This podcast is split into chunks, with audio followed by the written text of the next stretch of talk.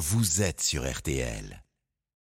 On va maintenant malaxer en quelque sorte l'actualité avec notre imitateur Marc-Antoine Lebray qui nous a rejoint. C'est parti pour le Bray. Et on accueille notre premier invité tout de suite. Bonsoir Nicolas Sarkozy. Bonsoir. Alors, vous avez dit ce matin sur euh, BFM Télé qu'on pouvait discuter avec Vladimir Poutine.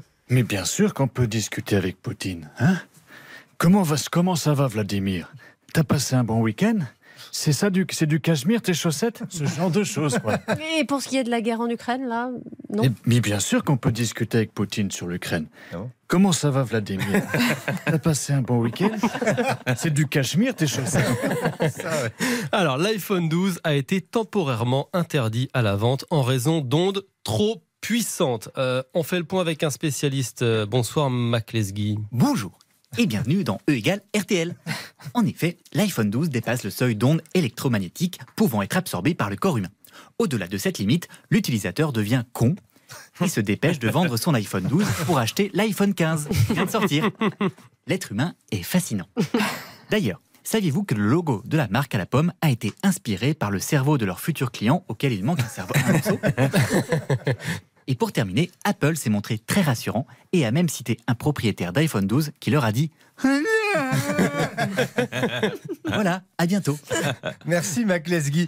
Euh, fait insolite désormais, des millions de litres de vin rouge ont inondé les rues d'un village au Portugal, après que des cuves aient éclaté.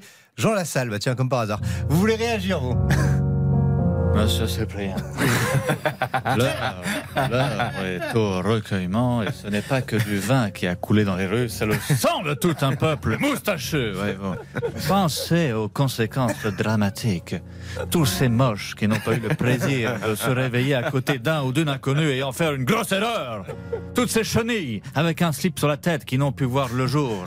Tous ces pauvres fêtards qui n'ont pas eu la chance de voir le monde comme Marion et Julien quand ils retirent leurs lunettes. J'ai le cœur gros, voyez-vous. Mais après la tristesse vient la colère. On envoie de l'aide au Maroc. Qui se soucie Qui se soucie du Portugal?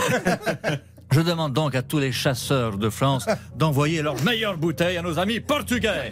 Égalité, fraternité, torché.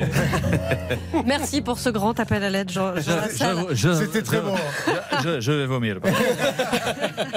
Alors, on va réécouter ensemble euh, Laurent Dutch dans, dans RTL Matin qui a expliqué euh, d'où viennent les terminologies gauche et droite en, en politique française. Bonjour. Ah.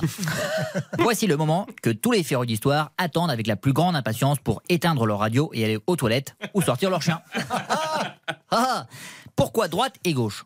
Tout commence en 1789, année connue pour la mode du dégradé jusqu'à la pomme d'Adam chez les nobles. Et le serment du jeu de paume, l'ancêtre du tennis, un sport où les Français gagnaient car leur match, c'était des Français contre des Français. Après ce serment, les députés votent pour donner à Louis XVI un droit de veto. Ceux qui sont pour emmener le roi se faire euthanasier chez le veto se mettent à gauche de l'hémicycle, ce sont les réformistes. Les autres se mettent à droite, ce sont les conservateurs. En même temps, mieux vaut les conservateurs quand on coupe une tête de roi pour pas que ça sente trop fort. Ah, c'est de l'humour aussi. Demain, on parlera révolution et je vous expliquerai comment Marat a été assassiné dans sa baignoire pendant une interview de Jérém Star. Merci Laurent Dutch. Merci Marc-Antoine Lebray pour ce breaking news ce soir euh, sur, euh, sur RTL. Dans un instant, on va accueillir notre invité euh, événement.